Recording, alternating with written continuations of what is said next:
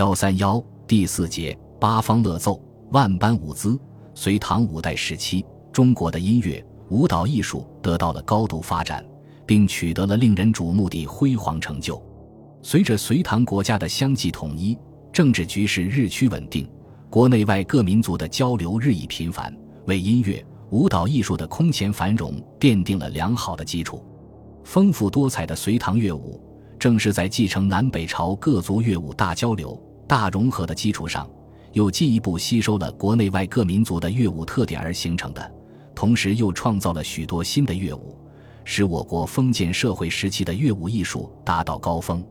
乐舞艺术成为当时最重要的艺术表演形式，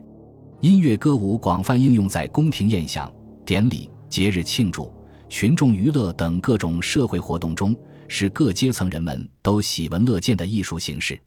出现了大批专业和业余的杰出艺人，他们中有王公贵族，也有社会地位低下的歌舞伎。